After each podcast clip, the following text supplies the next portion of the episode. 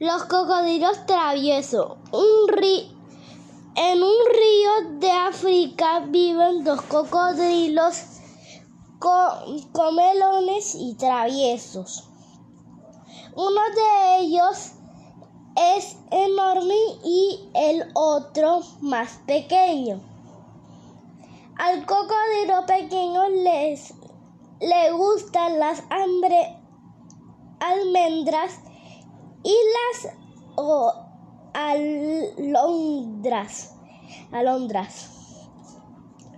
El más grande se sube a las piedras y abre su boca, abre su boca con, su, con sus dientes filudos,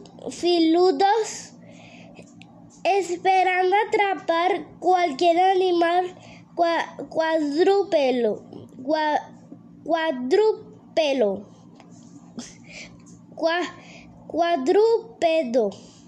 Ellos después de llenar su panza descansan a la orilla del río. Gracias.